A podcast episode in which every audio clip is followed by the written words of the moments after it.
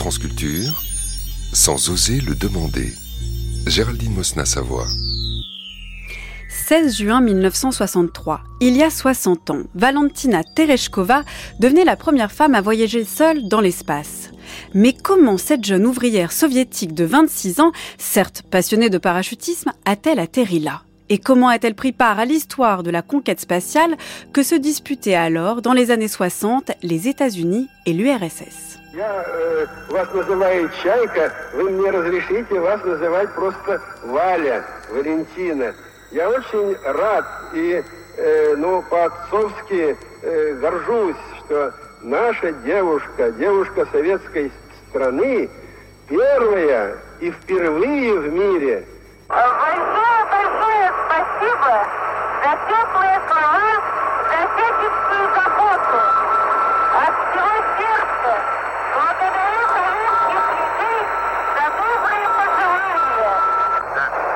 Я вас слышал. Я э, вас приветствую. И я хочу э, передать приветствие. Здесь со мной рядом находится товарищ Брежнев, товарищ Микоян, товарищ Смирнов,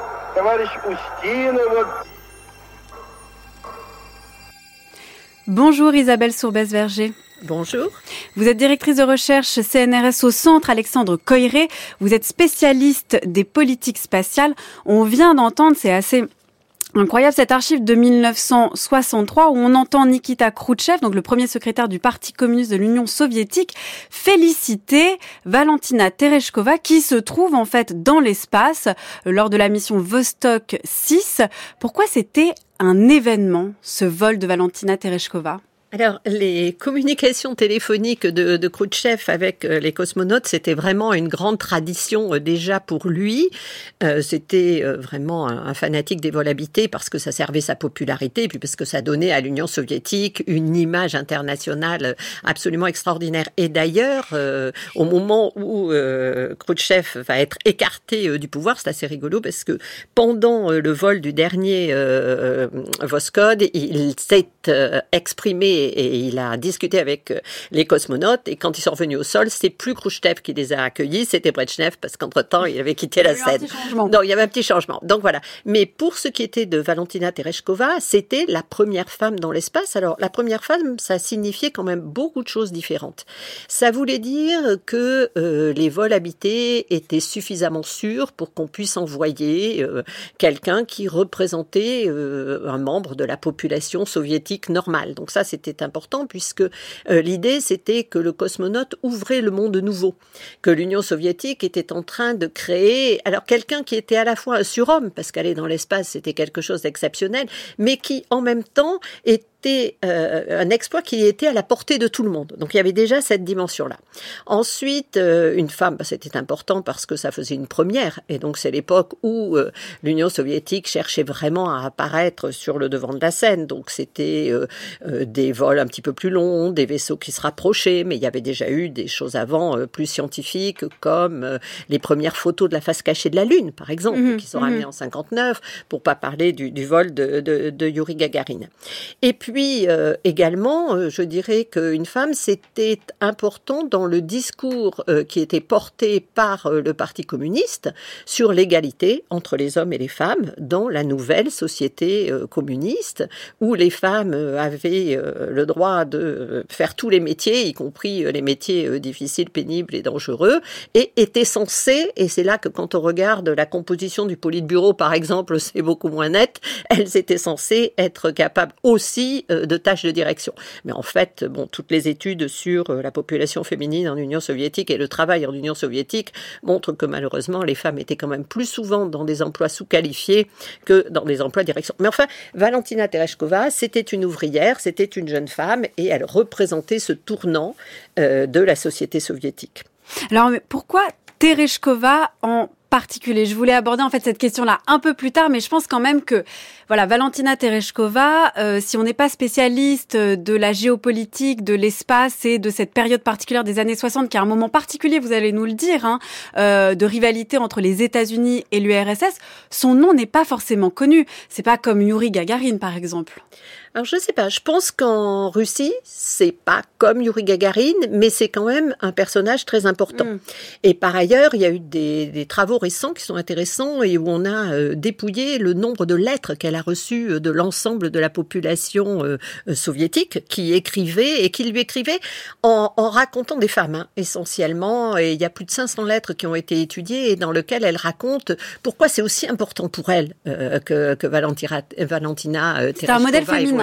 Ça devient un modèle féminin et, et, ça ouvre beaucoup d'espoir à, à, à, toutes les femmes euh, et qui en profitent aussi pour euh, considérer que les efforts qu'elles font, c'est dur, hein, la vie des femmes soviétiques, mm. parce que euh, bah, il y a des pénuries, parce que comme dans d'autres pays, elles font aussi les tâches ménagères et elles font du et elles ont un travail à côté, etc.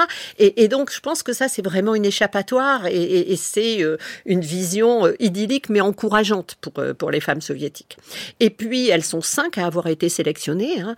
Euh, il y a euh, deux ingénieurs, euh, il y a, je crois, une secrétaire, et il y a Valentina Tereshkova qui est en quelque sorte celle qui colle le mieux avec euh, l'idéal euh, politique euh, de Khrouchtchev parce que c'est une jeune femme qui a beaucoup de caractère et ça y repère ça tout de suite dans les équipes de sélection au moment des tests parce qu'elle est courageuse, elle a fait beaucoup de parachutisme, c'est vrai. Elle a aussi animé un club de comme que les jeunesses communistes, donc c'est important aussi. C'est pas tant pour ses capacités en fait physiques qu'on la recrute que pour euh, sa dimension euh, idéologique? Sa capacité physique sont absolument indispensables. Oui, quand même. Euh, elles sont On 500 pas femmes à avoir été mm. sélectionnées, elle résiste, elle est dans les cinq dernières. Mais euh, par Mais quand même.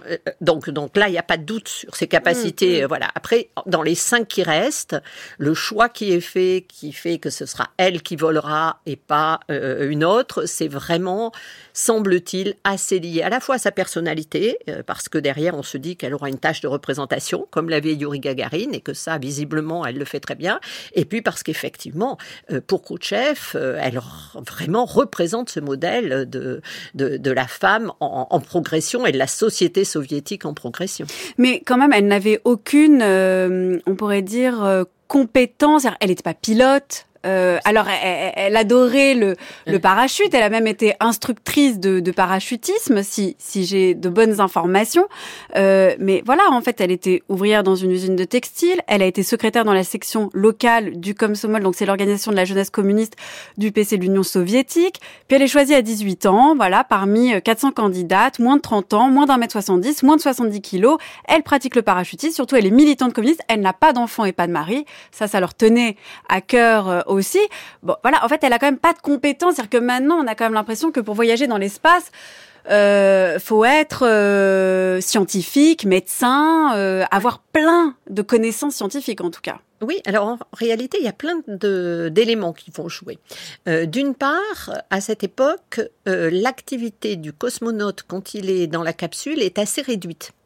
Parce mm. que euh, les ingénieurs considèrent que tout compte fait, euh, quelque part, l'homme dans un vaisseau, c'est le maillon faible et qu'on peut pas savoir comment il va réagir. Là, on en est quand même euh, au cinquième, sixième vol spatial, donc on n'a pas beaucoup d'expérience euh, de la réaction physiologique des gens, comment effectivement ils vont ils vont tenir. Il y a cet élément-là. Il y a ensuite le fait que bah, le vol il est relativement simple. Alors euh, ils ont la capacité de faire un retour en manuel s'il y avait un problème, mais bon, en général, les équipes au sol espèrent qu'il n'y aura pas de problème et qu'ils n'auront pas besoin. On va, on va pouvoir revenir aussi sur le récit du vol de Valentina Tereshkova parce que euh, on pourra en parler après. Mais euh, déjà, il y a, y a, cet aspect-là, et donc ce qu'elle a à faire, c'est euh, bah, essentiellement des expérimentations un petit peu limitées à bord. Entre autres, elle a quand même un certain nombre de capteurs et on, on, analyse sa, sa, physiologie. Et ces expérimentations, elle n'arrivera pas à les réaliser toutes, mais en même temps, Bikovsky, qui est l'autre cosmonaute qui vole en même temps qu'elle et qui lui est un pilote de chasse aguerri, dira que les interfaces étaient vraiment pas commodes et que lui-même, il avait quand même pas mal de difficultés euh, aussi. Donc, et en plus, euh, il sera aigri, lui.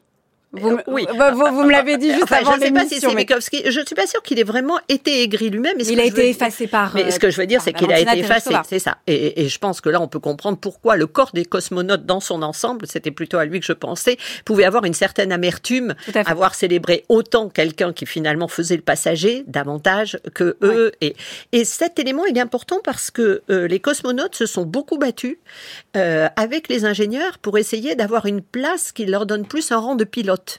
Mm. Et ça, c'était vraiment important pour eux. Et il se trouve que euh, un des responsables de l'entraînement des cosmonautes s'appelait Kaminine et qu'il était lui-même un héros pilote de l'époque stalinienne et qu'il a beaucoup euh, soutenu euh, les, cosmonautes pour que justement ils aient un rôle qui soit un rôle dans lequel leur capacité humaine pouvait être mise en avant. Et puis cette idée quand même que il faut être pilote de chasse, c'est aussi parce que les conditions physiques du vol sont très difficiles. Hein. On encaisse des jets, c'est vraiment vraiment, dur. Et c'est sur ça que la NASA va s'appuyer aux États-Unis, d'ailleurs, pour ne pas sélectionner de femmes, en mettant en avant dans la sélection comme condition prioritaire jusqu'à la fin des années 70 qu'il faut être pilote de chasse. Et comme les femmes ne sont pas pilotes de chasse, eh bien, elles ne risquent pas de pouvoir être sélectionnées. Voilà. Et d'ailleurs, on peut citer donc l'affaire Jerry Cobb. Hein, c'est l'aviatrice américaine qui a été écartée de la mission Mercury 13. Euh, donc juste, c'est quoi, au début des années 60 à peu près, c'est ça? Oui, c'est euh, Parce qu'elle était une femme toutes les femmes ont été écartées. Et ce qui est intéressant, c'est que justement, il y avait cette, euh, cette équipe Mercury 13 qui n'a jamais vraiment existé et qui était un ensemble de jeunes femmes qui, elles, étaient toutes pilotes, euh, vraiment ingénieurs, qui avaient des capacités, alors là, pour le coup, euh, très, très importantes, et qui se sont faites sélectionner et qui se sont entraînées avec une fondation privée pour essayer de démontrer que tout compte fait, les femmes pouvaient être possible. de meilleures, mais même, elles voulaient essayer de démontrer que les femmes pouvaient être de meilleures meilleur pilote. Et à l'époque, il fallait être relativement léger, il fallait être relativement petit. Et, donc, euh, du point de vue médical, elles avaient fait cette démonstration-là. Mais la NASA ne voulait pas en entendre parler. John Glenn, qui était euh, un des premiers euh, astronautes, ne voulait pas en entendre parler. Et elles n'ont jamais été sélectionnées. il faudra attendre 1983 pour que vole une américaine.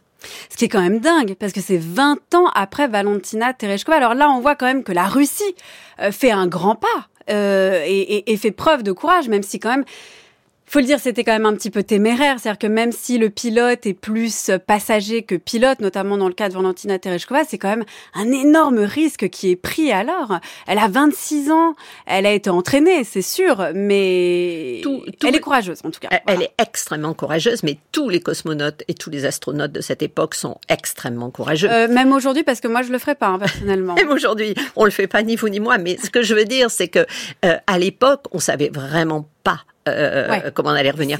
Et même, euh, je regardais un petit peu euh, le vol Apollo 11, je me remettais un peu dans l'ambiance de cette époque-là, c'est plus tard, etc. Mais quand même, Armstrong, il a déclaré que il considérait qu'il avait une chance sur deux de réussir. Et, et, et on est en 1960. En 1960. Et après, ça, c'est une revendication qui, je crois, est très importante pour pour l'éthos justement des, des, astronautes et des cosmonautes. Quand on a arrêté les vols de la navette après les deux accidents de la navette spatiale, euh, il y a vraiment eu beaucoup euh, de, de, futurs commandants, hein, d'astronautes qui ont protesté en disant mais c'est nous qui acceptons de risquer notre vie. Mm. Nous considérons que ça fait partie euh, du métier et c'est aussi ça qu'on veut démontrer. Et donc je pense qu'il ne faut pas qu'on voit les vols dans l'espace aujourd'hui comme finalement quelque chose qui a perdu cette dimension héroïque. C'est compliqué parce que les astronautes sont quand même plus des expérimentateurs. Ils n'ont pas d'autonomie, ils sont pas en train de grimper l'Everest euh, ou d'arriver au pôle mm, Nord. Mm. Mais quelque part, c'est vrai que le risque spatial existe et le risque spatial dans ces époques, il était énorme. Il était énorme. Alors justement, on va remonter en fait au début hein, de cette exploration spatiale et ça commence en 1957.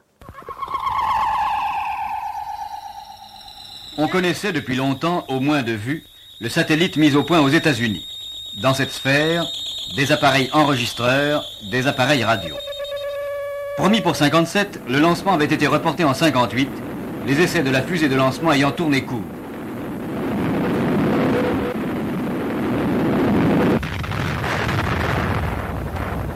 Et brusquement, on apprenait que le satellite russe avait commencé sa ronde extraordinaire.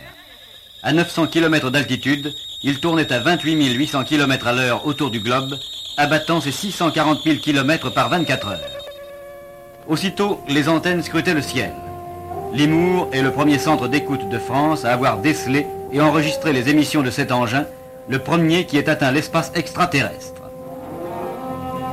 Et bientôt, enregistrés, les signaux émis par le satellite allaient être dans toutes les oreilles, car cet appel strident sollicite étrangement l'imagination.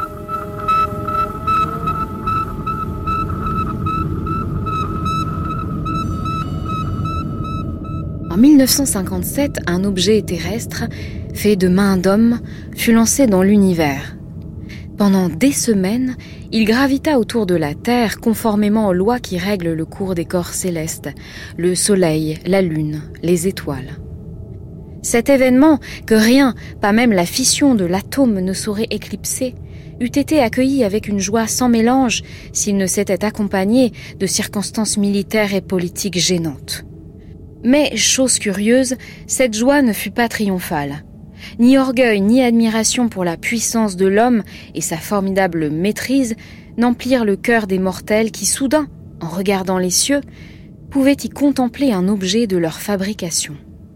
La réaction immédiate, telle qu'elle s'exprima sur le champ, ce fut le soulagement de voir accompli le premier pas vers l'évasion des hommes hors de la prison terrestre. Et cet étrange propos n'était pas une fantaisie de journaliste américain, loin de là inconsciemment, il faisait écho à la phrase extraordinaire que plus de vingt ans auparavant, l'on avait gravée sur la stèle d'un grand savant russe L'humanité ne sera pas toujours rivée à la terre. Anna Arendt, la préface à la condition de l'homme moderne, qui est paru en 1958, lu par Anaïs Isbert. On va revenir sur ce texte, un hein, texte passionnant euh, euh, de philosophie, mais avant, j'aimerais qu'on commente cette archive. Hein. C'est vous qui nous l'avez indiqué, euh, Isabelle Sourbès-Verger, et ça date de 1957, ça correspond donc au lancement du satellite Sputnik 1, et puis ce son, ces petits bip, bip, bip, c'est... Oui, alors vous, vous, vous, je le fais pas bien. Vous faites un gentil Sputnik, parce que euh, quand on l'écoute, c'est quand même un peu strident. Oui. Et, ce sifflement, euh, il va absolument paniquer l'Amérique. Il va paniquer l'Amérique parce qu'on est à une époque où euh, on est persuadé que l'Union soviétique pourrait vouloir euh, attaquer les États-Unis, pourrait vouloir frapper les États-Unis avec une bombe nucléaire. Mm. Et je dirais que jusqu'au Sputnik, pour les Américains, eh bien, ils étaient trop loin euh, de l'Union soviétique pour être véritablement menacée. Là, c'est la première fois, et euh, Sputnik passe à peu près, euh, j'ai regardé, quatre fois au-dessus du territoire de, des États-Unis dans une journée. Donc, on hmm. l'entend de partout du territoire des États-Unis, les radios, les radios l'enregistrent, et surtout, les radios amateurs peuvent tout seuls l'entendre. Voilà, c'est ça que j'allais vous poser comme question. Donc, c'est là où ça devient angoissant, parce que l'homme ordinaire... il peut l'entendre. Enfin, voilà. Il peut l'entendre. Alors, ça ne devrait pas être angoissant. On, on devrait pouvoir se dire, mais c'est extraordinaire, c'est fantastique, on a réussi à quitter la Terre. Ce que dit Anna Arendt, c'est magique. On est devenu euh, des surhommes et, et, voilà. Bon, c'est pas tout à fait. Je pense que si ça avait été un satellite américain, c'est comme ça que ça aurait été vécu par les Américains. Évidemment. Bien évidemment. Là, leur problème, et on peut le comprendre, c'est une époque où en fait les gens chez eux construisent des abris antiatomiques, hein, où on apprend aux enfants à l'école à aller se cacher sous un bureau, bon, ce dont l'efficacité me semble assez limitée en cas d'attaque euh, nucléaire. Donc véritablement, dans ce contexte-là, euh, le bruit du Spoutnik, il est extrêmement mal vécu aux États-Unis. On est persuadé que c'est vraiment euh, la preuve d'une supériorité militaire incontestable de l'Union soviétique, ce qui n'est pas du tout le cas. On dirait le compte à rebours avant la mort, quoi, avant l'attaque. Et puis, et puis c'est vendu comme ça par mm. euh, beaucoup euh, beaucoup d'Américains et on sait quand même que euh, il y a dans un certain nombre d'États américains un certain nombre de, de, citoyens qui sont quand même très facilement inquiets sur les, les, les conditions de, de, leur sauvegarde. Les survivalistes, c'est quelque chose qui existe. Et en plus, je dirais Eisenhower, qui lui est parfaitement au fait de la réalité stratégique, il change rien le Sputnik en termes de réalité stratégique. Ce qui est différent, c'est que maintenant l'Union soviétique dispose d'un missile intercontinental, mais le missile missile intercontinental, elle en a fait la démonstration au mois d'août. Donc les euh, personnels euh, compétents de la savent- même année, donc de la en même année. 57. Oui, oui, de la même année. Et donc les personnels compétents savent très bien que maintenant euh, le missile intercontinental soviétique, il, il existe. Et donc Eisenhower, dans un premier temps, il traite ça un peu par le mépris. Et il dit mais il n'y a pas de problème, c'est pas grave, etc. Et du coup, ça devient pain béni parce que on arrive dans des campagnes de présidentielles et donc euh, pour la campagne électorale, ça va devenir pain béni. Et Kennedy va absolument euh, beaucoup insister euh, sur cette incompétence des républicains et sur le fait qu'il faut absolument prendre Tout en compte là-dessus. missile Gap, Mm. euh, etc., etc. Et, et c'est plus un lien entre le missile et le la fusée, le lanceur, puisqu'il y a quand même une vraie ressemblance entre les deux. hein. Le missile, il délivre une charge qui revient sur Terre. Euh, le lanceur de satellite, lui, il doit donner une impulsion euh, suffisante au satellite pour qu'il se mette en orbite autour de la Terre. Et pour faire quoi alors? Parce que ce satellite qui Alors, se met, ah ben. voilà, c'est ça qui fait peur aussi. C'est-à-dire que Alors, là, c'est pas une arme, c'est un satellite, mais qui sert à quoi? C'est pour- pourquoi ça fait peur aux Américains? Alors là, ça ne devrait pas faire peur aux Américains parce que euh, ce satellite, il est lancé dans le cadre de l'année géophysique internationale. L'année géophysique... La, l'AGI, c'est ça? L'AGI, c'est ça.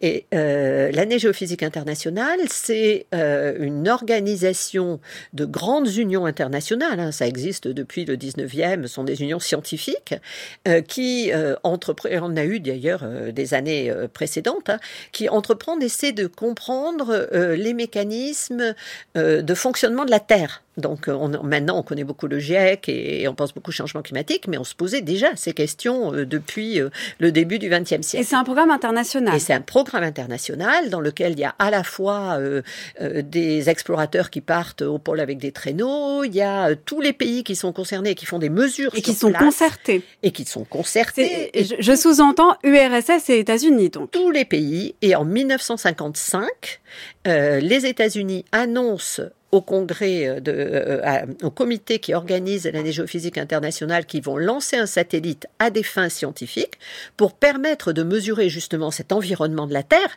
Et ça, ça a un succès extraordinaire parce que tous les scientifiques en rêvent qu'on puisse sortir de l'atmosphère et voir effectivement euh, bah, comment ça se passe, quelles sont les radiations, comment fonctionnent les nuages. Enfin, tout ça, c'est extrêmement important. Et deux jours plus tard, l'Union soviétique annonce qu'elle aussi va lancer un satellite. Sauf que personne ne croit la déclaration de l'Union soviétique, qu'il faut dire quand même, j'ai été re-regarder euh, les rapports de l'UNESCO de l'époque, c'est vrai que les Américains font une description extrêmement précise de ce qu'ils vont lancer, les Russes euh, racontent tout à fait autre chose que Et ce qui sera réellement quoi. lancé. Disons que c'est pas très sérieux et ça n'apparaît pas bluff. très sérieux. C'était pas du tout du bluff côté soviétique, Ah. mais c'était cette volonté du secret.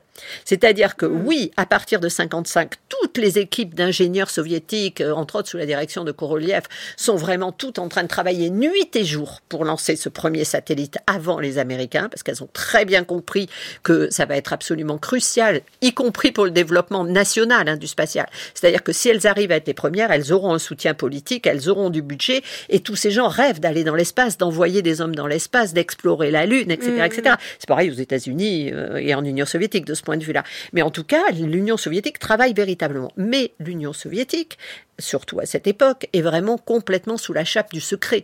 Et dès que ça devient euh, quelque chose qui peut avoir une dimension stratégique, on n'en parle pas. Parce qu'on a peur de quoi? Alors ça, c'est une vraie question. Je, alors la version officielle, c'est on a peur que euh, nos savants, euh, nos soit- ingénieurs ne soient kidnappés, ne soient tués, etc., etc. Ça rentre quand même dans la grande paranoïa euh, héritée euh, de l'époque euh, Staline. Voilà. Mm. Et puis de l'époque Staline, c'est vraiment propre au, Mm. au système. Et du coup, euh, Korolev mourra en 1966 sans qu'on ait su que c'était lui euh, qui avait euh, lancé le premier satellite, lancé le premier homme et fait lancer la première femme. C'est vraiment le responsable du programme.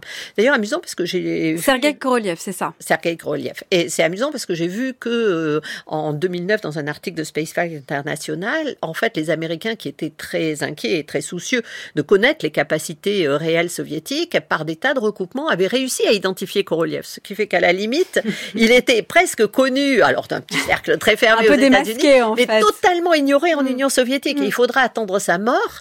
Et la seule chose qu'avait obtenu euh, Sergei Sergei Korolev, c'est qu'on arrête de dire que c'était un académicien euh, Sedov qui avait pas grand-chose à voir avec le programme spatial soviétique, mais qui servait de, fantoche à toutes les commissions internationales, qui soit crédité du terme de père du spatial soviétique. Ça, quand même, il avait réussi à obtenir ça. Mais c'est tout ce qu'il avait pu obtenir. Comment a commencé en fait cette focalisation sur l'espace, cette rivalité des États-Unis et de l'URSS à propos de l'espace et de la conquête spatiale. Pourquoi ça a pris là euh, notamment et, ça a généré autant en fait de rivalité mais surtout en fait d'avancées techniques et technologiques durant euh, cette décennie des années 60 alors, il y a ce volet qu'on vient d'évoquer de l'année géophysique internationale, mais ce volet de l'année géophysique internationale et, le rôle du satellite dedans, hein, il vient des expérimentations de missiles qui sont faites à cette mm. époque. Et euh, les V2, qui sont euh, quand même les premières fusées euh, qui ont bombardé Londres pendant la Deuxième Guerre mondiale, hein, qui sont tirées par, par les nazis, les V2 ont, démontré que, tout compte fait, on était capable de faire décoller des, des objets à très haute altitude. Et Werner von Braun, qui est pour le coup le responsable en charge des V2 pendant l'Allemagne nazie, va se rendre aux Américains.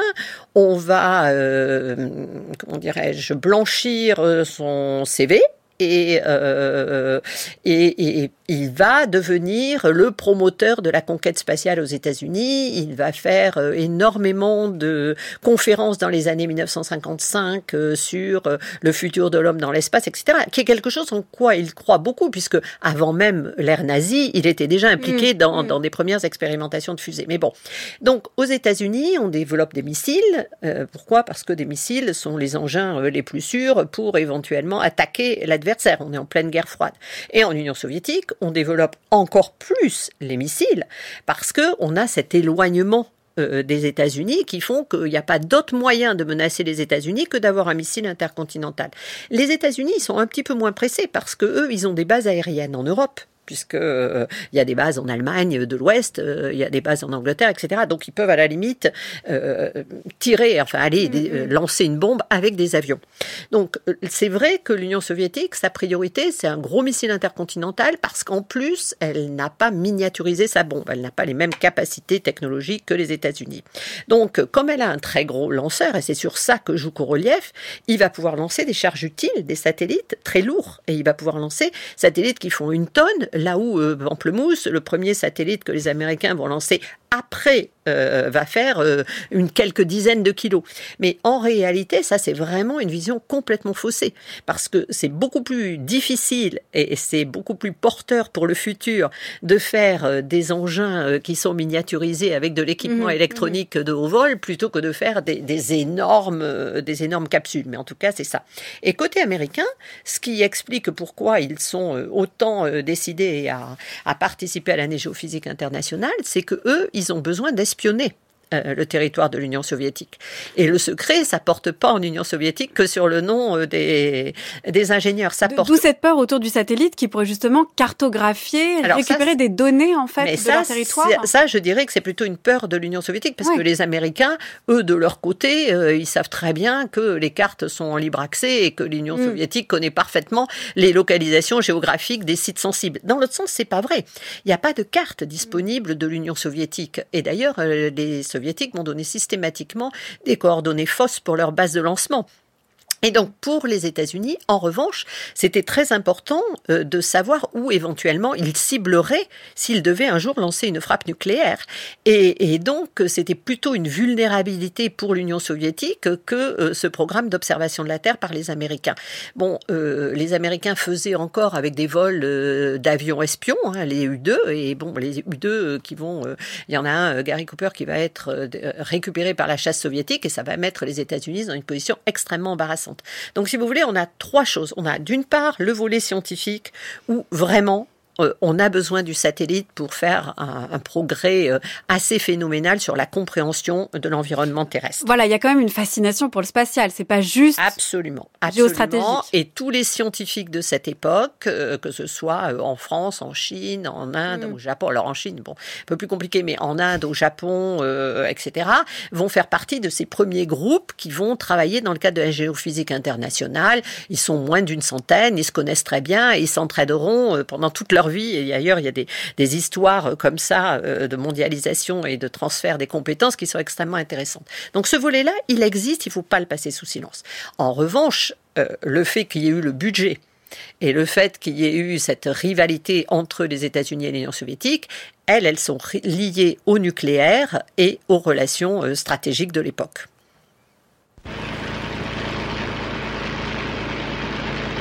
C'est l'instant de suspense sur l'aérodrome de Moscou. Des milliers de regards se sont concentrés sur l'homme en uniforme qui descend d'avion, Yuri Alexeyevitch Gagarin. Le président Khrouchtchev avait voulu être le premier à le serrer dans ses bras. Il le fit dans l'enthousiasme.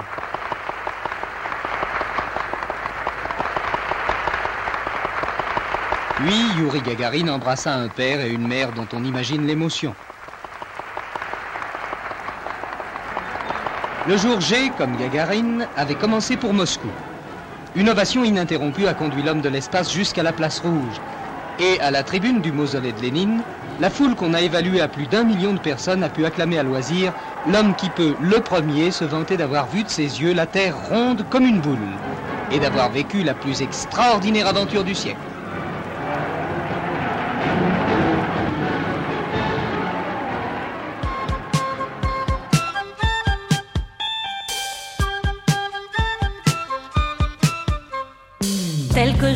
Si j'avais le mal de mer, je serais de Saint-Nazaire. Moi que ça effraie de prendre le métro. J'aime un commandant de vols spatiaux.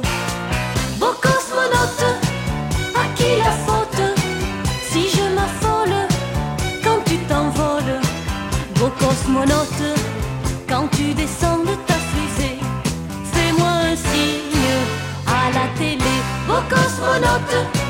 un jour ou l'autre, fais-moi connaître la voie lactée.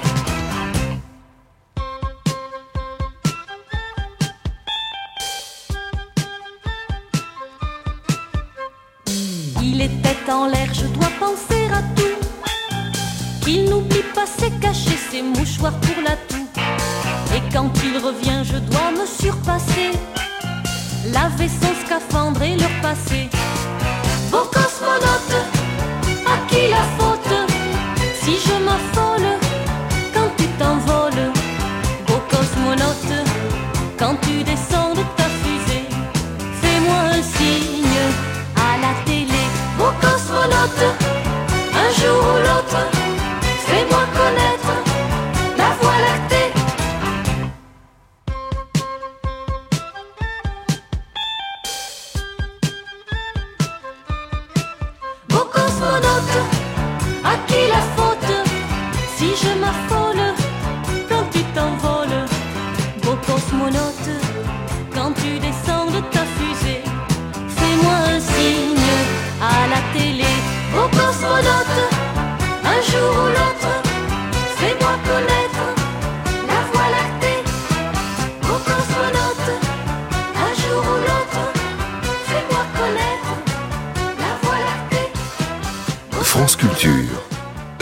oser le demander, Géraldine Mosna-Savoie. 12 avril 1961, c'est le premier homme à être envoyé dans l'espace, c'est Yuri Gagarin. Pourquoi une telle volonté, un tel, une telle focalisation sur le vol, ce qu'on appelle le vol habité, Isabelle euh, Sourbès-Verger oui, alors là, je pense qu'on a une affaire de génération. Pour vous, le vol habité, c'est banal. Euh, c'est devenu quelque chose que l'homme Euh, est capable de J'irai faire. pas jusque là quand même. C'est pas Mais- banal en ce sens que vous ne vous ne m'entendriez pas, j'ai bien compris. Mais ce que je veux dire, c'est que on est maintenant habitué et à des films à avec des des, hommes films, dans l'espace, des surtout, femmes dans euh, l'espace. on, on sait que l'homme a volé euh, dans l'espace Voilà. à partir de Et, 1961. et on se demande si voilà le, le prochain tourisme c'est dans voilà, l'espace. et on a le Voilà. tourisme, etc., etc. Bon, euh, en- à l'époque, euh, c'est absolument pas certain que l'homme soit capable de vivre dans l'espace.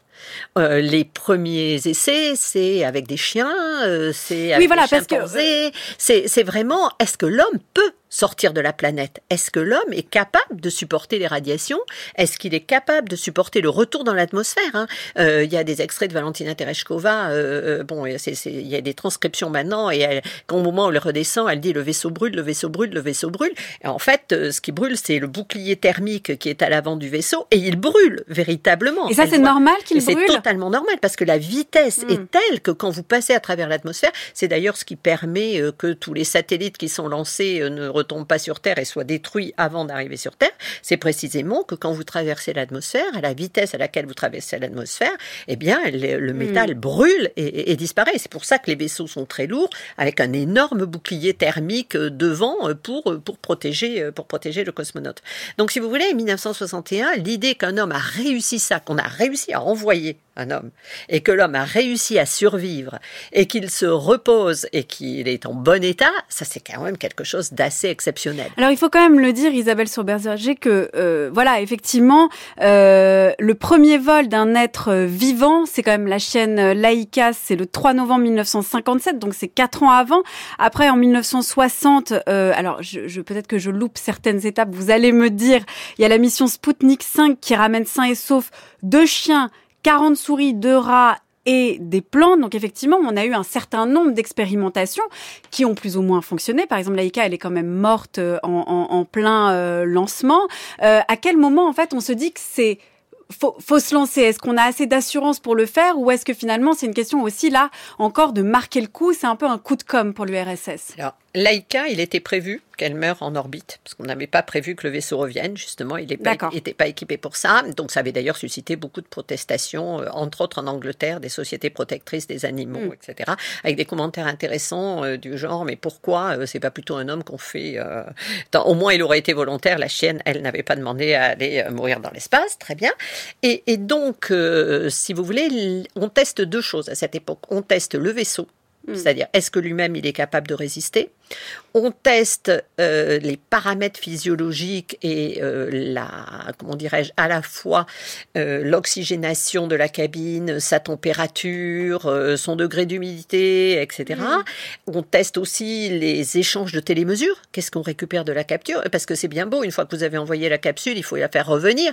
Donc on revient sur les questions de comment on revient et pilotage automatique ou pas automatique. Mhm. Donc euh, tout ça, ça va prendre un certain temps. Et Khrouchtchev est très très pressé euh, de euh, voir arriver euh, des De choses- marquer le coup. de marquer le coup. De- de- et puis et puis les ingénieurs, ils sont aussi très très pressés d'être les premiers parce que parce que bah, c'est une gloire. Enfin, c'est vrai que Korolev, Gagarine, cette gloire là, elle, elle est réelle. Elle, elle est pour les siècles des siècles en quelque Oui, sorte. c'est pour la vie. Enfin, C'est pour, pour toujours, c'est pour l'humanité.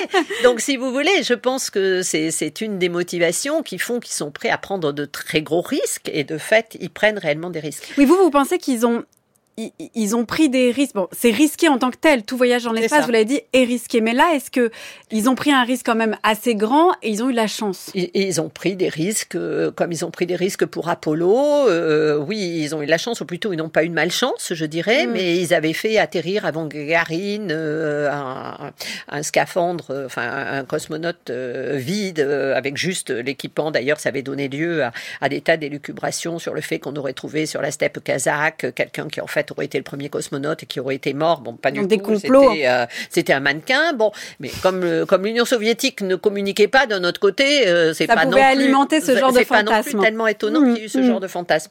Et donc euh, le, le retour de Yuri Gagarin, il faut aussi bien voir qu'on est quand même dans une période où Khrouchtchev, euh, d'un seul coup, engendre énormément d'espoir après ce qu'a été le stalinisme.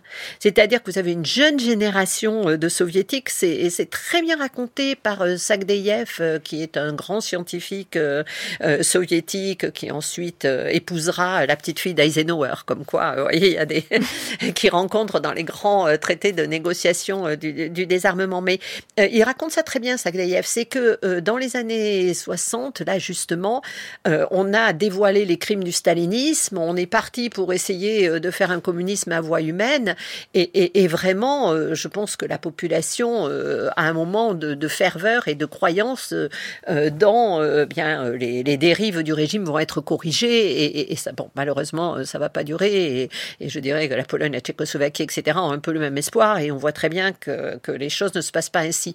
Mais, mais cette idée et ce vol de, Yuri Gagarin, il est aussi à remettre dans, dans ce contexte-là de fierté de l'Union soviétique qui sait très bien qu'elle est en retard sur beaucoup de domaines.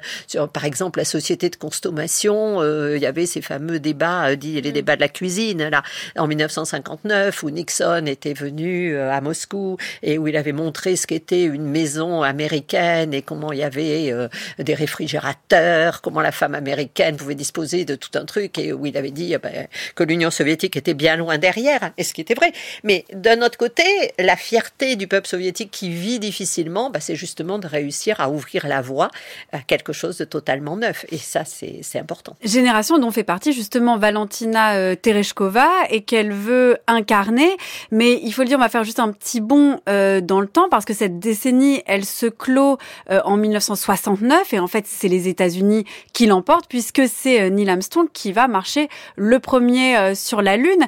Ça va un peu refroidir presque les, les élans en fait de, de cette focalisation sur le vol habité. Bon, bah, on a fait tout ce qu'on voulait faire en termes d'expérimentation, on va laisser un peu tomber la chose, c'est ça? Vous avez raison. Je, je, pense que en 61, le vol de Gagarine, là encore, c'était Kennedy euh, qui était euh, désespéré de voir les soviétiques rester toujours en avance hein, et était mm. devenu président des États-Unis et il disait c'est pas possible. Le premier satellite, euh, il est soviétique. Première photo de la Lune, elles sont soviétiques. On va pas quand même faire en sorte que le premier homme dans l'espace. et il disait s'appelle Ivan. Bon, il s'est pas appelé Ivan, hein, il s'est appelé Yuri, mais ça changeait rien quand même à l'idée générale. Donc en 61, Kennedy vraiment cherche euh, le moyen de rétablir l'image des États-Unis dans le monde, c'est très important. On est à une période de décolonisation. Hein. Donc il y a quand même beaucoup euh, d'États dans le monde qui sont en train de chercher leur voie. Est-ce qu'ils vont pencher du côté du socialisme? Est-ce qu'ils vont pencher du côté euh, de, du capitalisme et des démocraties libérales? Il y, a, il y, a, des énormes enjeux de politique internationale. Et donc Kennedy cherche un programme qui marquera les esprits, là encore, de façon définitive. On lui propose différents programmes et il retient la marche sur la Lune. Et il retient la marche sur la Lune avait quoi d'autre comme programme, par exemple oh, Il y avait euh, désaliniser euh, les océans, il y avait, ah. euh, enfin, des choses qui étaient bon. Euh, je crois qu'il y avait des, des, éléments de, de, fission nucléaire, mais scientifiques. Enfin bon. Alors que là, il y avait quelque chose de symbolique. Voilà, il n'y avait rien d'aussi symbolique. Puis en plus, c'était sur le terrain qu'avait mm. ouvert l'Union soviétique. Bon, la marche d'un homme sur la Lune. Au début, ça, ça suscite pas tellement d'enthousiasme hein, dans le public américain. Il y aura l'opinion publique est un peu indifférente. En, en 61 il y a, y a aussi d'autres sujets de préoccupation. Euh, euh, bon, 63, euh, c'est le, le, problème justement de, des Noirs à l'école, de l'éducation. Mm. C'est c'est la pauvreté aussi en Amérique. C'est les droits civiques. Les droits civiques. Donc, si vous voulez, bon, un homme sur la Lune, d'ici la fin de la décennie, on n'y croit pas plus que ça. Et on y croit. Oui, en tout cas, mais on se demande si c'est vraiment une priorité pour beaucoup de gens. Mm. Et euh, ce qui est intéressant, c'est que Kennedy va demander dès le début que euh, la marche d'un homme sur la Lune puisse être retranscrit, retransmise en direct à la télévision. Et les premiers tests que vont faire, euh, que va faire la NASA, ça sera des tests de satellites de télécom qui vont pouvoir montrer qu'effectivement, on verra cette marche d'un homme sur la Lune. Donc euh, là, on est dans euh, la machine politico, technico, euh, scientifico, médiatico, enfin, tout ce que vous voulez, américaine, et c'est véritablement une mobilisation générale avec euh, un nombre incroyable d'entreprises américaines qui sont sollicitées, euh, une refonte complète des programmes euh, scientifiques à l'école, la volonté de faire en sorte que la science et la technologie soient enseignées à tous les élèves, la nécessité qui est mise en avant du fait que euh, bah, effectivement peut-être qu'on s'est un peu trop concentré sur la société de consommation et que c'est pas possible et qu'il faut reprendre euh, le flambeau euh, de la science et de la technologie et ça ça va avoir des effets bénéfiques extraordinaires sur la suite quand même de, la science américaine hein, même si le programme Apollo lui-même eh bien il va très vite s'avérer extrêmement coûteux 2. On ne fera pas les quatre dernières missions d'Apollo, aux grandes dames euh, justement de tous les scientifiques, parce que c'était les missions euh, les plus scientifiques qui devaient euh, se terminer. Vous voulez dire en termes d'apport scientifique, par exemple Bah, en bien termes d'imagerie, Il y a de un seul géologue, technique. il y a un seul géologue qui va marcher sur la Lune, et c'est pour la dernière mission. Euh, Mm. Donc effectivement, là, il y a une grosse frustration. On va recycler les vaisseaux Apollo et Soyuz dans la mission Sky- Skylab, la première station, et puis dans cette mission Apollo-Soyuz dont on parlera peut-être de euh, serrons-nous la main en orbite euh, en 1975, qui là encore va, va illustrer l'union entre euh, la détente, l'URSS si on peut en dire deux mots, ce sera très bien parce que c'est intéressant aussi. Mais du coup, on est quand même passé du budget Apollo qui représentait à peu près 1% du PNB au moment où il est mis en marche hein, à plus de 2,5% du PNB au moment où on l'arrête du PNB. Bon, l'Union soviétique, elle va pas suivre. Elle va pas suivre. C'est-à-dire que Korolev, qui meurt d'ailleurs euh, en 1966 euh, des suites d'une opération, bon, on n'est plus là pour fédérer le programme et puis euh, pour, je dirais, avoir euh, le poids suffisant par rapport aux décideurs politiques. De toute façon, Brezhnev, lui, il a dit que ça coûtait trop cher en termes de prestige et qu'il ferait pas euh, des, des missions de prestige.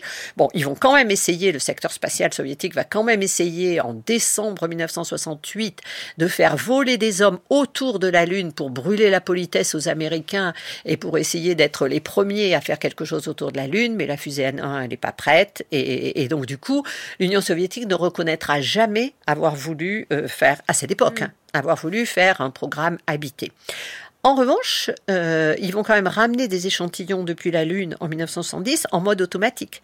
Ça, je ne sais pas si on se rend bien compte de ce que ça pouvait représenter avec ce qu'étaient les technologies de l'époque et surtout euh, ce, ce retard phénoménal en électronique et informatique qu'avait euh, l'Union soviétique. Mais qui là, tout à coup, en fait, en 70, eh bien, et eux continuent leur programme, c'est-à-dire que bon, bah, ils n'ont pas un lanceur assez fiable pour envoyer des hommes, ils n'ont pas les moyens de faire redécoller une capsule avec des hommes, mais ils arrivent à faire une version euh, automatique avec un rover, le Lunacode, qui va se promener euh, sur la surface de la Lune. Bon, les Américains vont ramener euh, plusieurs centaines de kilos de, poussière lunaire et de roc lunaire. Bon, les Soviétiques vont ramener des centaines de grammes parce que parce que c'est difficile à ramener, mais c'est quand même un très bel exploit, un très bel exploit scientifique. Et surtout, eh bien, tout ce que les Soviétiques avaient préparé, ils vont le recycler en faisant des stations spatiales dans lesquelles ils vont faire vivre des cosmonautes en orbite autour de la Terre. Et euh, finalement, pendant 7 à 8 ans euh, de la fin euh, du programme Apollo euh, euh, jusque euh, finalement en 1975, il y a une petite période, puis après il faudra attendre la navette spatiale en 1981, il n'y aura que des soviétiques qui orbitent autour de la Terre, ce qu'on a complètement oublié et ce qui n'a pas du tout euh, gêné les États-Unis euh, en fait pour leur image de grandeur. Donc euh, c'est vrai que après Apollo, il y a un désinvestissement euh, du politique. mais le symbolique avait été gagné par Oui, mais en même temps, c'est un drame pour, euh, je dirais, la NASA, parce que euh, l'ADN de la NASA, c'est le vol habité. La grandeur de la NASA, c'est précisément ça. Alors bon, euh, Apollo 13 va relancer euh, l'imagination et, et la tension avec bon ce vaisseau qu'on réussit à ramener sans qu'il se soit posé sur la Lune après euh, après l'accident qui a lieu pendant le pendant le voyage. Mais la NASA, elle, elle se retrouve avec des équipes d'astronautes sélectionnés, avec des, des budgets qu'elle doit couper très brutalement, des sous-traitants industriels, et puis plus de beaux programmes. Et ça, c'est vraiment, pour le spatial américain, euh, ça va être une période difficile. Je voudrais savoir ce que vous pensez de Valentina Tereshkova, qui est la cosmonaute soviétique qui tourne Ah déjà. bon?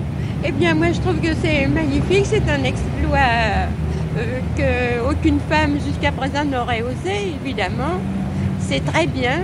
Est-ce que si vous en aviez eu l'occasion, vous auriez fait la Euh, même chose? Oh, maintenant, je suis trop âgée. et, euh, Du temps de ma jeunesse, on perd les potes de ces choses-là. C'est un exploit que j'aurais bien aimé accomplir.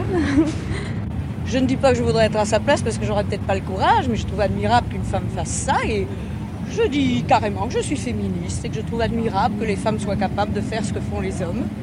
C'est très bien. Pour très elle, net pour moi. Je considère que venant après tant de cosmonautes, elle n'a pas tellement de mérite. Évidemment. Si elle avait été la première, on aurait pu euh, enfin, en faire une histoire, mais alors là, vraiment, ça n'a pas d'intérêt spécial. Ça a surtout un intérêt du fait qu'elle va se, vraisemblablement se rencontrer avec euh, le cosmonaute qui est déjà en train de, Le fait tourner. ce soit une femme n'a pas Aucune importance. Elles sont aussi solides que les hommes. Je suis infirmière, je sais ce, j'en sais quelque chose. Qu'est-ce que vous voulez? Je pense que c'est merveilleux. Est-ce que si vous en aviez eu l'occasion... Euh... Monter dedans Ah non, ah non, pas du tout. Pourquoi Oh ben non, ça ne m'aurait rien dit du tout. Vous auriez eu peur? Oh oui, pas, vous savez. Oui, parce que j'ai vu comment qui rentrait là-dedans, je ne serais jamais rentré là-dedans. Mais si, mais si, vous auriez fait la même chose, quoi. Pourquoi? Elle est unique au monde, celle-là. Oui, oui, Il n'y en a pas aucune femme qui ferait ça encore. Oui, oui, Il a fallu que ce soit une russe qui le fasse. Bah, oui, voilà. Vous auriez préféré que ce soit une française? Et la même chose, oui, il devrait y avoir une française, parfaitement. Ну, я должна сказать, что к космическому полету я готовилась вместе с другими. Pour ce vol spatial, je faisais partie d'un groupe de cinq candidates. Я могу сказать, что мой космический корабль Je dois dire que mon vaisseau spatial avait un défaut sur un système automatique. Pendant la phase de freinage, le vaisseau était orienté non pas vers la descente, mais vers la montée. Son orbite remontait. Du coup, j'aurais pu ne pas revenir. Valentina Tereshkova en 2011 qui partage son expérience donc euh, de son vol dans l'espace et juste avant un micro-trottoir de 1963 au moment où elle effectuait ce vol-là. C'est assez rigolo d'entendre ce monsieur euh, qui dit, Isabelle Sauvaise-Verger, qui dit euh, bah c'est une russe, j'aurais préféré que ce soit une française. Et puis en fait, espèce quand même un peu de, de flou autour de ce vol. C'est-à-dire qu'on voit bien qu'il y a des enjeux géopolitiques, le monsieur le, le, le dit très bien, mais en fait on sait pas très bien comment s'est passé ce vol. On se dit qu'elle est revenue, mais en fait, ça a l'air, et puis il y a la propagande qui vient masquer tout ça, mais en fait, elle a, elle a des vomissements, elle ne répond pas forcément, elle a du mal à faire les exercices euh, de pilotage manuel, donc c'est pas, euh, c'est pas très réussi dans ce sens-là. Oui, Euh, euh, après, elle n'est pas la seule. Hein. Titov, qui est le deuxième homme à avoir volé euh, dans l'espace, cosmonaute, il a eu aussi des difficultés pendant partie. son vol. Ça fait partie des, des choses. Euh, en tout cas, euh, il y a eu, un, pour ceux que ça intéresse, il y a un numéro de Spaceflight de 2009 qui reprend complètement les transcriptions de l'époque et, et où on voit surtout qu'elle est absolument héroïque et que euh, systématiquement, elle dit tout va bien, tout va bien, alors que la caméra la montre inconsciente dès qu'elle reprend suffisamment d'énergie pour répondre, elle dit tout va bien, tout va bien. À un moment, on est très inquiet, on pense la faire revenir et elle dit non, j'accomplirai la mission jusqu'au bout. Et c'est vraiment euh, un, un bon soldat et, et- et c'est vraiment quelqu'un qui, qui va être euh, héroïque. Et, et je dirais qu'après, il y a quand même aussi beaucoup de, de machisme de la part euh, de, de l'ensemble de, de la communauté. Ce qu'on n'entend pas trop dans le micro-trottoir qui est plutôt Non, non, admiratif. Non, je pense, non, non, je pense plutôt du côté des professionnels. Et ça peut se comprendre parce que bon, elle a un peu éclipsé les hommes et de manière assez injuste aussi. hein, on peut aussi dire ça.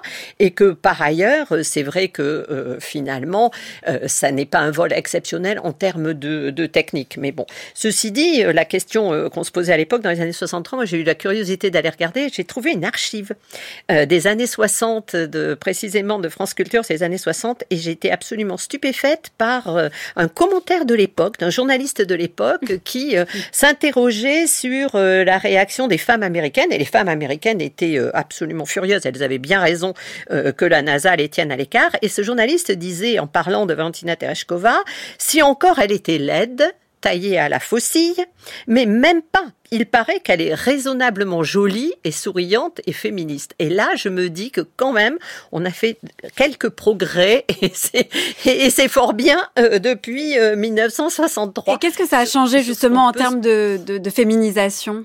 Alors, ben, je sais pas, mais il y a une, euh, une astronaute américaine qui dit que quand elle a fait son premier vol, euh, la NASA lui avait préparé un kit euh, avec du maquillage. Donc, euh, donc je pense qu'il y a quand même encore des, des, des préjugés qui ont, qui ont la vie dure. Mais bon, euh, là, là, les femmes vont rester quand même beaucoup éloignées du, du vol. Hein. La prochaine russe, ça sera 20 ans plus tard. Elle fera la première sortie extravéhiculaire et la première américaine, ça sera elle aussi un an après la deuxième russe, donc en 2023. Mais maintenant, on a des femmes qui sont euh, commandants de bord euh, de l'ISS. Et une des femmes qui n'a pas pu voler et qui faisait partie de ce groupe Mercury 13 dont je vous parlais a été invitée par Jeff Bezos à faire son petit tour en tant que touriste de l'espace. Donc En elle a plus de 80 ans. Elle, n'est pas vraiment passée en orbite, mais euh, Elle a pu quand même un peu voyager. voir. Et justement, vous, vous teniez euh, à, à- à entendre la voix quand même euh, d'une grande femme qui a voyagé dans l'espace. On va tout de suite l'écouter, c'est Claudie Agnuret. Je suis heureuse que tu sois là, que tu me vois. Regarde, on est bien arrivé. avec Victor, avec Constantin. Mais, mais comment tu as arrivé à rentrer dans ta maison? Comment c'est arrivé à rentrer? On a frappé à la porte. Et puis là, nous attendait Franck, Volodien, Micha. Et ils nous ont ouvert la porte. Et on est rentré. Et tu nous vois maintenant, on est dans la station. Je t'embrasse très fort, mon chéri. tu- Au revoir. C'était dans le JT Midi Paris Île-de-France sur France 3 le 24 octobre 2001. On entend Claudie Ignoré qui a donc passé la nuit à bord de la station spatiale internationale, une bonne nuit en l'occurrence, et qui donc parle avec sa fille. Et c'est une manière aussi quand même de montrer voilà que les femmes, mères, euh, peuvent voyager dans l'espace et continuer peut-être à féminiser cette profession qui pendant longtemps en fait a tenu les femmes à l'écart. Oui, et là on est en 2001, hein, donc euh, c'est le de deuxième vol. Il y a passé. beaucoup de temps qui s'est passé. C'est le deuxième vol de Claudie Agnoré jusqu'à la nouvelle sélection euh, de l'ESA. C'est la seule femme euh, française qui, qui est volée dans l'espace, donc c'était pas euh, si, si évident que ça. D'ailleurs, je crois que c'était, il faudrait qu'elle le confirme, mais je crois que c'était le président Giscard d'Estaing qui était pas enthousiaste à l'idée que la France serve en quelque sorte à publicité des soviétiques en volant avec les soviétiques, mais qui du coup était quand même très soucieux de la place de la femme dans la société et qui avait un peu insisté, en tout cas c'est ce que je, crois savoir. Mais ce qui est très intéressant euh, dans, dans le vol euh, effectivement de, de Claudie Agnoré, c'est que euh, c'est aussi une médecin, c'est une scientifique et elle cumule toutes ces qualités-là et elle continue à faire beaucoup d'efforts pour justement que les jeunes filles sachent que la science et tous les métiers leur sont ouverts. Et, je pense que c'est un discours qui mérite d'être encore rappelé aujourd'hui parce que ça n'a rien d'évident. En même temps, c'est amusant de, de montrer combien on a à chaque fois besoin, euh, parce que c'est valable pour à peu près euh, tous les astronautes et cosmonautes, combien on a à chaque fois besoin de banaliser en quelque sorte euh, le séjour dans l'espace, puisque là en fait, elle a cette conversation tout à fait charmante avec sa petite fille. Et, et justement, de pas s'en tenir seulement à un modèle comme Valentina Tereshkova, parce que c'est la première. Euh, voilà, son vol, il il a duré finalement 70 heures, mais c'était exceptionnel à l'époque. Et finalement, on a besoin de le revenir, de, de le banaliser, c'est ça, de dire en fait c'est possible maintenant? On, on a toujours eu besoin de banaliser les vols spatiaux pour euh, continuer à avoir du budget, parce que du coup, ça veut dire que tout le monde peut le faire un jour, et c'est ce Mm. que les Américains euh, aujourd'hui essaient de vendre euh, en termes de, de tourisme spatial, ce qui me paraît extrêmement discutable d'ailleurs, mais ça c'est un autre sujet. Mais je pense que surtout, c'est important de montrer qu'on peut être une femme parfaitement, je dirais, de sa génération, comme Claudie Agnoré, est née en 1957, donc elle est vraiment de la, de la génération Spoutnik, et de réussir euh, bah, tous ses rêves qui étaient, euh, elle a vu un homme euh, sur la Lune, et comme beaucoup euh, d'hommes et, de femmes, elle a rêvé d'y aller à son tour, et effectivement, elle y est parvenue euh, en ayant sans doute besoin de démontrer euh, des capacités euh, tout à fait, euh, tout à fait exceptionnelles, parce que je pense que quand même, il y avait encore un petit peu de difficulté à choisir des femmes plutôt que des hommes. Merci beaucoup à vous Isabelle Soubers-Verger. De vous, on peut lire. Alors ce chapitre, l'espace extra-atmosphérique Nouvelle frontière du XXe siècle, c'est dans le livre L'histoire mondiale du XXe siècle sous la direction de Nicolas Beaupré et Florian Louis. On peut lire aussi euh, de vous, on pourra lire de vous bientôt Géopolitique du monde spatial, ce sera aux éditions Erol. Et enfin, je le signale, l'Atlas des satellites et des politiques spatiales dirigé par Fernand Verger et c'est publié où? C'est chez Belin. Mais c'est ancien, c'est en 2002, mais en même temps, c'était une des premières choses sur le spatial soviétique. Merci encore à vous. Into a paper cup. They slither wildly as they slip away across the universe. Pools of sorrow, waves of joy are drifting through my open mind, possessing and caressing me.